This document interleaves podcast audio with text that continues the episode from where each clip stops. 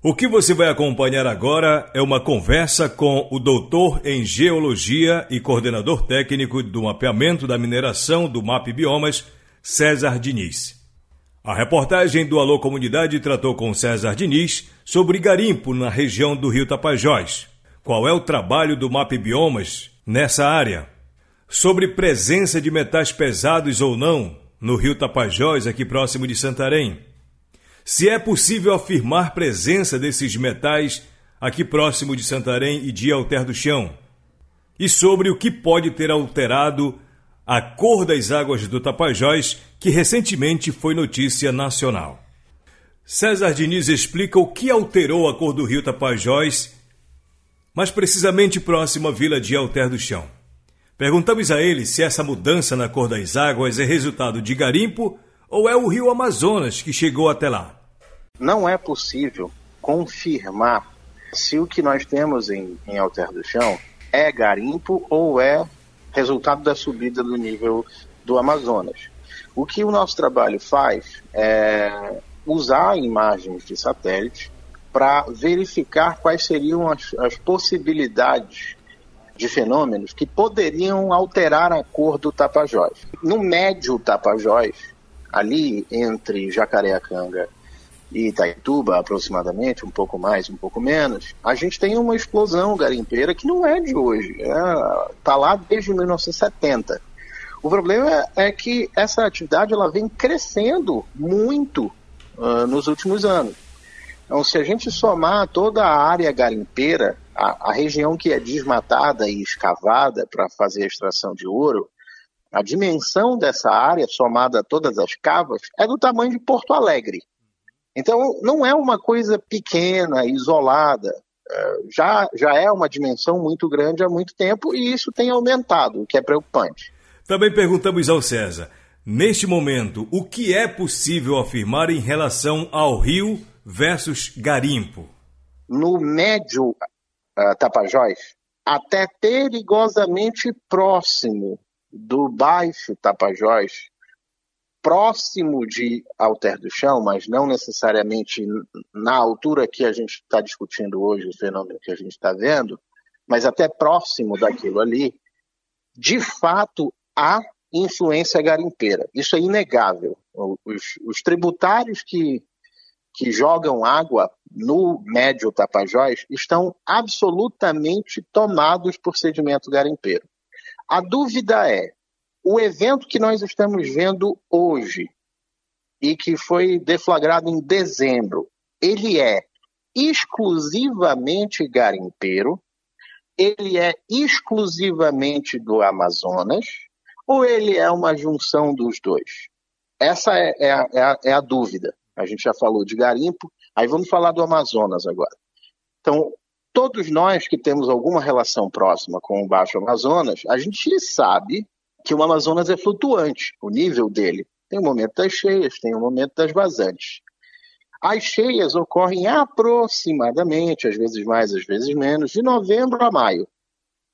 Nesse intervalo de novembro a maio, de um ano para o outro, o nível do Amazonas sobe. Quando ele sobe, ele injeta água diretamente na foz do Tapajós, a 20 quilômetros de alter do chão, mais ou menos. E bom, a água do, do, Amazonas, a gente sabe disso, é barrenta, é alaranjada barra avermelhada.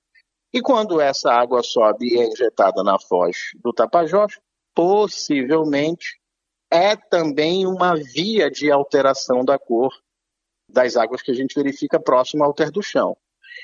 A gente consegue cravar é isso ou é aquilo? Não, mas com certeza uma dessas duas coisas está por trás do que a gente verificou em dezembro. E como tirar essa dúvida e afirmar o que causa realmente essa mudança nas águas do Tapajós, aqui perto da cidade de Santarém? Como é que a gente crava, tenha certeza? Aí a gente sai do mundo dos satélites e vai para o mundo da análise química. A gente tem que fazer amostras da água e do sedimento que estão em alter do chão hoje com uma coloração fora do comum, é esperado que seja de águas claras, mas ainda assim estamos na cheia, então pode ter alguma turbidez. e analisemos e comparemos. Essa água, ela tem características físico-químicas de garimpo ou do Amazonas? Só assim a gente crava a contribuição do fenômeno que alterou a cor uh, das águas da Foz do Tapajós.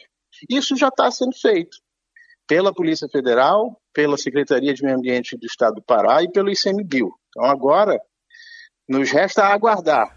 Nós perguntamos ao Dr. César Diniz quais as consequências caso seja comprovada a presença de metais pesados aqui próximo de Santarém e de Alter do Chão. Ouça o que ele diz. Se nós é, no pior dos cenários, encontrarmos influência garimpeira a este ponto, capaz de alterar a turbidez muito próximo de Santarém, nós temos um problema socioambiental muito grande. Quando, quando você diz muito grande, o que, que significa, César? Muito grande significa, se nós temos traços uh, de, de metal pesado garimpeiro, a balneabilidade de alter do chão não pode ser permitida, o consumo de peixe na região não pode ser permitido, o atrativo turístico que é alter do chão, como o Caribe brasileiro, e que traz milhares de turistas todos os anos para Santarém, vai ser absolutamente cessado a quantidade de hotéis que existem em Santarém, se isso for confirmado, vai cada vez mais ser reduzida. A frota de barcos que serve a região para transporte de passageiros vai ser diminuída. Então tem um reflexo que é absolutamente brutal do ponto de vista social, do ponto de vista ambiental e do ponto de vista econômico. Por causa disso, torço eu que daqui a mais dia menos dia nós encontremos uma situação tipicamente amazônica e não tipicamente garimpeira. Bom, os estudos que vão apontar a presença ou ausência de metais pesados no rio aqui, perto de Santarém, serão realizados logo logo. E aí nós perguntamos ao César Diniz se essa presença de metais pesados já é confirmada lá no Alto Tapajós se nós fizermos a análise química muito próximo dos garimpos, muito próximo da foz do Amazonas e dentro de Alter do Chão, e é o que devemos fazer, mais dia menos dia vamos receber esse, esse tipo de informação, ficará constatado que próximo ao garimpo já não se pode mais eh, fazer uso recreativo das águas, porque se sabe a quantidade de, de sedimento garimpeiro é muito grande, tão grande que altera o curso, altera a cor dos rios. Então lá já se sabe, a quantidade de influência química garimpeira é alta demais. Lá eu estou falando Rio Cripori, Rio Jamanchim, Igarapé do Bacabal, Rio Pacu, todos os aproximadamente 10, 12 afluentes do Tapajós que estão nesse trecho, Jacareacanga até Itaituba. Então lá é, é fato, constatado está, ah, o problema é saber o quanto isso está avançando. Aí a gente precisa de mais dados. O doutor em geologia comentou o fato de terem politizado a situação do Tapajós. Ele observa que a defesa ambiental desse mesmo rio não depende da cor partidária. O ser humano ele é político. É. Por via de regra, tudo que é humano, político é.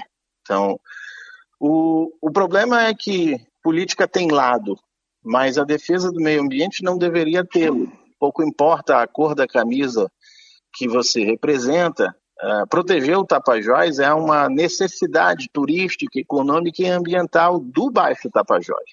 Uh, sem alter do chão e sem o fluxo cristalino no rio Tapajós, todos perdem, sejam políticos do lado A ou políticos do lado B. Então, a gente precisa agora, com a seriedade desse problema é, trazida à tona novamente por um fenômeno, seja ele humano, seja ele natural, mas ele trouxe à tona um problema. O interessante seria nós usarmos esse problema para deixar de quantificar o resultado de um desastre e passar a monitorar a atividade antes que o desastre aconteça. Então, é óbvio, desde 1970 a gente tem garimpo no Tapajós, mas não existe nenhum programa de monitoramento da atividade garimpeira desde 1970. É óbvio também que todas as cheias, entre novembro e maio de um ano para o outro, a possibilidade de injeção de sedimentos do Amazonas para a Foz do Tapajós é grande também, mas a gente não tem nenhum mecanismo de monitoramento dessa condição natural. Se nós tivéssemos, a gente não estaria nem conversando sobre isso. Rapidamente vocês, opa, vamos lá na estação que está medindo a influência do Amazonas aqui no, na Foz do Tapajós, vamos verificar se passou sedimento ou se não passou sedimento. Opa, vamos lá na estação de monitoramento da atividade garimpeira, vamos verificar se a pluma está subindo ou se não está subindo. Se nós já tivéssemos feito isso, é, não seria nenhum problema politizar uh, os resultados uh, desses fenômenos. O problema é não fazer nada e ficar eternamente politizando o lado A, o lado B, como se isso fosse resolver alguma coisa. O César responde para a gente desde quando o MAP Biomas pesquisa a situação do rio Tapajós e o que tem se observado ao longo desses anos de pesquisa. O Mapiomas, ah, desde aproximadamente três anos atrás, ele já faz ah, o que a gente chama de mapeamento da atividade de mineração do Brasil todo. Num primeiro momento, há três anos atrás, a gente mapeava só como mineração, tudo junto. Garimpo e as grandes mineradoras formavam uma coisa só, uma classe só de um mapa. Agora, nos últimos dois anos, nós finalmente conseguimos separar garimpo para um lado, atividade de mineração de porte industrial para o outro. E, ao fazer isso, ficou absolutamente claro que essa região do Pará concentra boa parte da mineração na forma de garimpo no país. Então, agora, nós temos números, nós temos dados, nós temos fatos que, que nos permitem entender um pouco mais da história garimpeira dessa região. E ela é absurdamente assustadora. A quantidade de garimpo no baixo e médio, no alto, baixo e médio Tapajós, na bacia como um todo, é assustador. Uma curiosidade é garimpo legal versus garimpo ilegal. O que um diferencia do outro? O que que o garimpo legal tem que o ilegal não tem? Isso é um, um grande engodo, porque quase todo o garimpo no Tapajós é ilegal, quase todo. Um garimpo legal, ele tem licenciamento para atuar na região, ele obedece os mandos ambientais, ele recupera a área alterada, ele não descarta ah, ah, metal pesado no curso do rio, ele não descarta rejeito de sedimentos no curso do rio, ele paga os seus funcionários de acordo com a CLT, ele é, dá aos funcionários plano de saúde. Isso não existe. Isso que eu estou falando é, é uma lenda. É, absolutamente inexiste essa condição de garimpo no baixo, médio e alto Tapajós. Garimpo quase sempre, quase sempre, na, especialmente na Amazônia, é ilegal.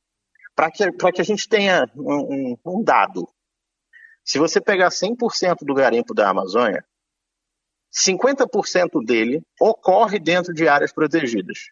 Ou está dentro de terra indígena, outra dentro de unidade de conservação. Portanto, 50% é espacialmente ilegal. Eu não estou nem analisando o descarte de sedimento, a quantidade de mercúrio utilizado, não estou avaliando isso. É espacialmente ilegal, está dentro de terras proibidas de se fazer qualquer tipo de extração mineral. Então, a ideia de que o garimpo na Amazônia tem muita quantidade de garimpo legal é um, uma lenda. Essa entrevista foi exclusiva para o programa Alô Comunidade com o César Diniz, doutor em geologia e coordenador técnico do mapeamento da mineração do MAP Biomas.